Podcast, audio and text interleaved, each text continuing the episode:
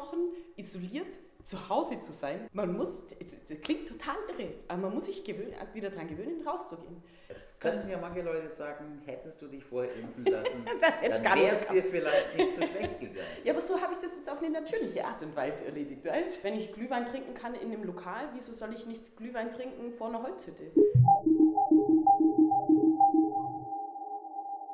A3 Kultur präsentiert die Podcast-Reihe Lisa and Me.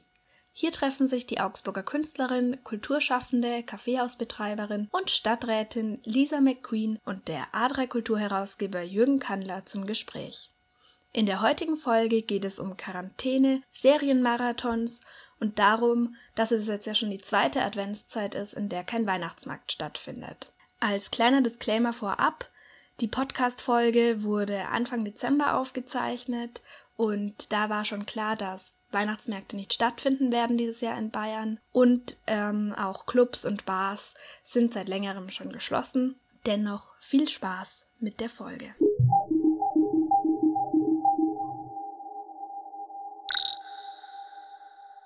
Lisa and Me, der Podcast. Diesmal direkt aus der A3 Kulturredaktion. Hi Lisa. Ja, danke, dass ich da sein darf. Freue mich sehr. Wir hatten Sendepause. Ja. Mehrere Wochen. Ja. Warum? Ich war in Quarantäne, ich hatte Corona. Corona? ja. Hat es dich erwischt? Es hat mich erwischt. Aber du bist gesund. Ich bin gesund und ich bin freigetestet und darf wieder raus und kann mein Leben wieder genießen. Jetzt darf ich sogar wieder in bestimmte Geschäfte und in Clubs und zum Schwimmen. Und warst du schon im Club? Warst du schon beim Schwimmen? Warst du nee, tatsächlich nicht. Das, das war wirklich krass. Nach zwei Wochen isoliert zu Hause zu sein. Ich habe nicht einmal Müll rausgebracht. Das habe ich meiner Mutter dann draußen an der Tür gegeben und gesagt, bitte schmeiß meinen Müll weg. Ich habe dann täglich was zu essen gekriegt. Und man muss, das klingt total irre, aber man muss sich gewöhnen, wieder daran gewöhnen, rauszugehen. Den ersten Tag, wo ich mich freitesten durfte, das war ein Samstag, mit den vielen Menschen, die da draußen unterwegs waren. Und dann war es plötzlich ja auf einen Schlag Winter, es hat geschneit. ja, nee. Es sind doch nur zwei Wochen. Es waren nur zwei Wochen, aber es kommt ja wie eine Ewigkeit vor. Ich bin in meiner Wohnung spazieren gegangen, auf und ab dass du nicht die ganze Zeit einfach auf der Couch flachst oder im Bett flachst. Hast du dich gelangweilt? Ja, zwischenzeitlich. Ich habe angefangen, Outlander zu gucken, eine Serie, die spielt im 18. Jahrhundert in Schottland. Fünf Staffeln, a 15 Folgen, habe ich zweimal angeschaut. Ja. Ist so eine Netflix. Ist eine Netflix-Serie, genau. Ja, und dann bin ich einfach nur gewandert von, ja. von der Couch ins Bett, von Bett auf die Couch. Ja. Und hast, kennst du das so, äh, so Halbträume, man guckt irgendwas, man hört irgendwas, schläft ein, ja. hast du dich dann so genau so ging's mir. in den Highlands gesehen? Ja, richtig. ja, meine Vorfahren sind ja daher. Weil das habe ich dann nämlich auch wieder angefangen, wie ja schon im ersten Lockdown, und zwar dieses Ancestry, diese Ahnenforschung. Und ich habe festgestellt, ich habe die fünfte Generation, also ich glaube, es ist mein fünfter Urgroßvater, das ist ein weißer Schotte. Und der hat eine schwarze Frau geheiratet. Seine zweite Frau war eine schwarze Frau. Und wo hat er die geheiratet? In den USA. Ja. Das heißt, ähm, dein Ur, Ur, Ur, Ur, Ur, Ur Großvater, Großvater ist, ist in die USA? Nein, äh, schon viel vorher. Ich bin ja sehr weit gekommen, bis ins 16. Jahrhundert. Und 1600 irgendwas, um die 40er rum, sind die Schotten in die USA. Und da, ja, das sind meine Vorfahren. Das waren ja tatsächlich dann. Daher auch Outländer, weißt du? Es hat alles perfekt gepasst. wirklich irre. Und wenn du sagst geheiratet, dann war das äh, tatsächlich eine kirchlich gesegnete Verbindung. Richtig. Mhm. Ja, das war seine zweite Frau. Die war sehr jung. Also ich weiß nicht, ob sie da so einverstanden. Die war 14 Jahre alt. Mhm. Und er war, glaube ich, um die 40. Das Aber war Jerry Lee Lewis auch, als er seine 14-jährige Cousine geheiratet hat. Ja, das ist schon heftig, wenn man das liest. Keine Ahnung, ob das einvernehmlich war, aber es war seine zweite Frau und so ist dann mhm. dieser Zweig des Ahnenbaums entstanden. XXXL Folgen Highlander. Was ja. äh, hast du sonst noch gemacht? Was habe ich Ich habe Plätzchen gebacken, mhm. ich habe Eierlikör selber gemacht. Also natürlich dann erst, als es mir wieder besser ging, weil ich muss schon sagen, ich war schon krank. Ich war zehn Tage wirklich, wirklich flach liegen.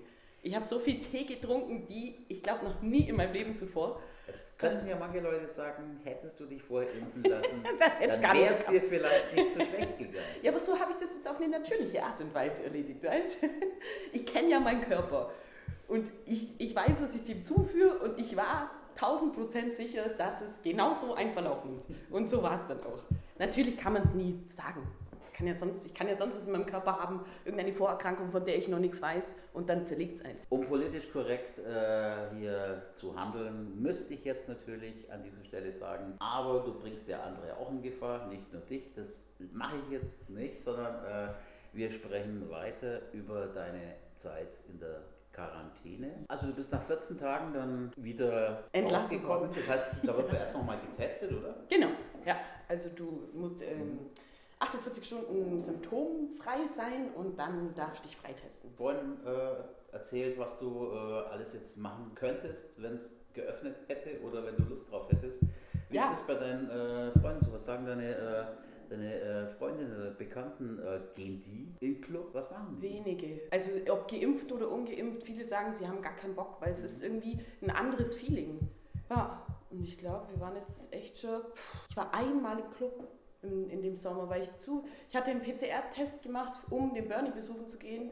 Und da habe ich an dem Tag dann gleich gesagt, komm, geh mal in den Club. Das war schon ganz cool, aber es war irgendwie anders. Irgendwie ein anderes Gefühl. Wie Handbremse oder?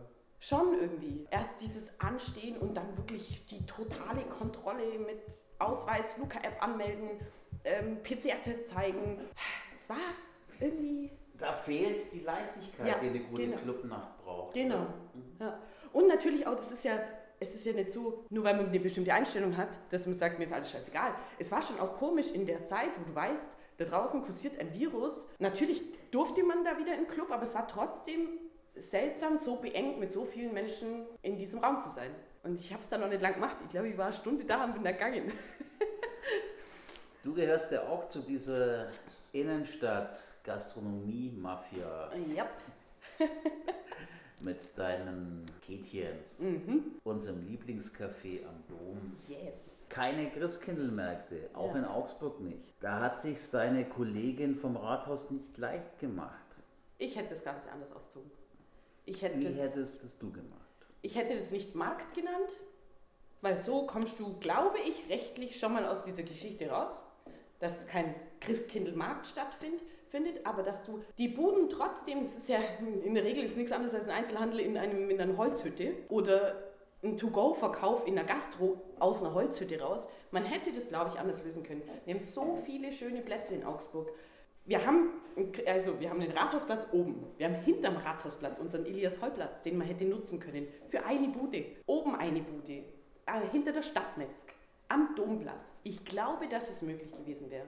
Du meinst, es ist jetzt die Zeit für Glühwein trinken auf den Plätzen mit der nötigen Distanz, oder Auf wie? jeden Fall. Ja. Wenn ich Glühwein trinken kann in einem Lokal, wieso soll ich nicht Glühwein trinken vor einer Holzhütte?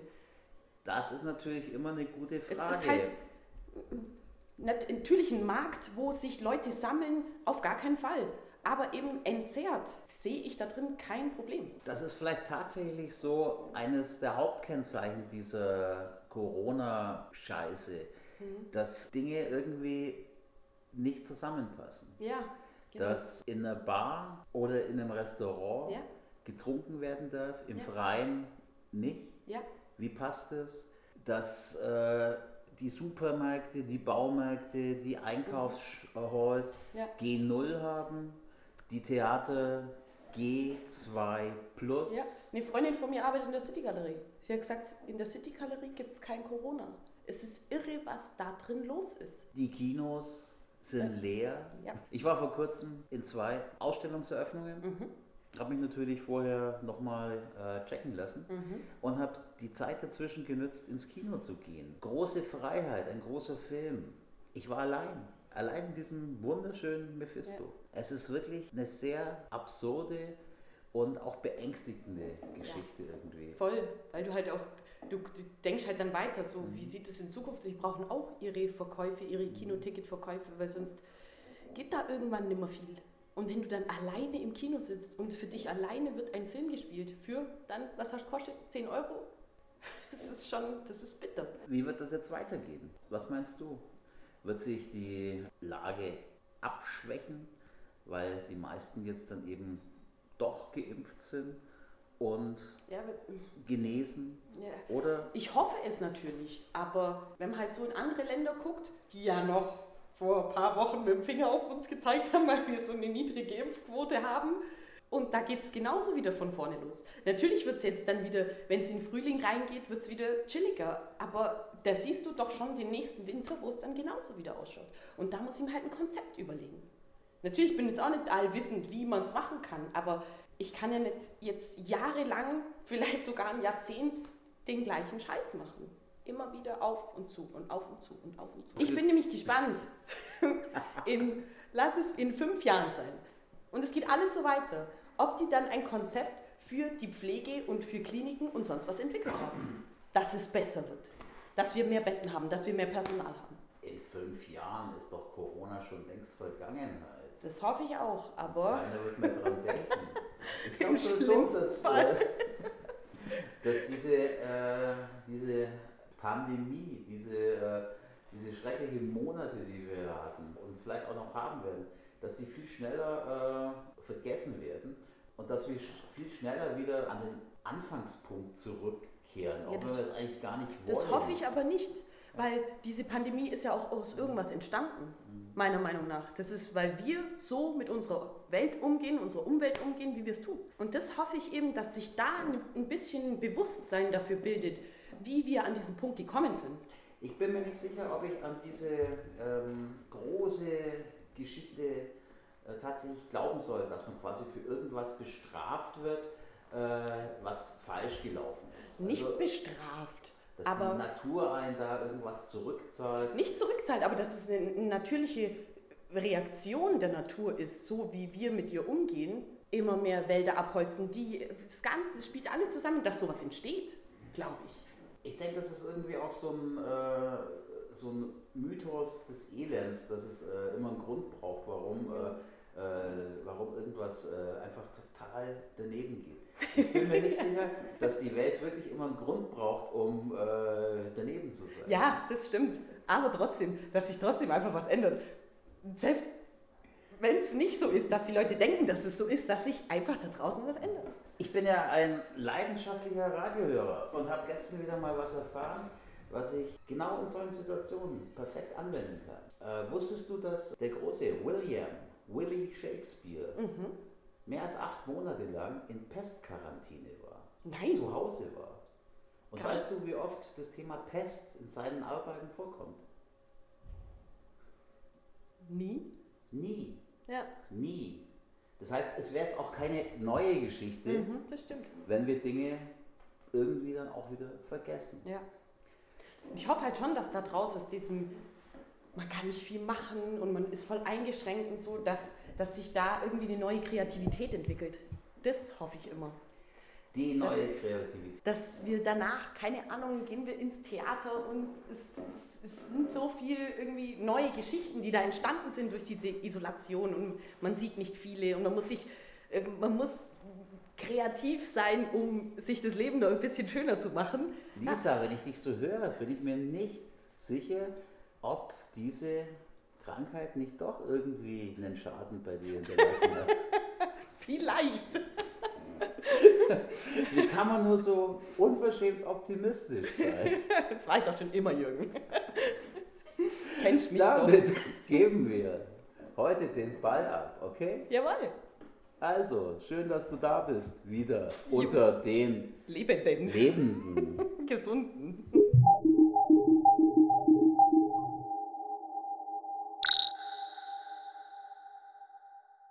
Das war ein Gespräch zwischen A3 Kulturherausgeber Jürgen Kandler und Lisa McQueen in der A3 Kulturredaktion. Gespräch und Redaktionsleitung Jürgen Kandler. Aufnahme, Schnitt und Postproduktion Sophia Kolnago. Eine Produktion von Studio ATV im Jahr 2021.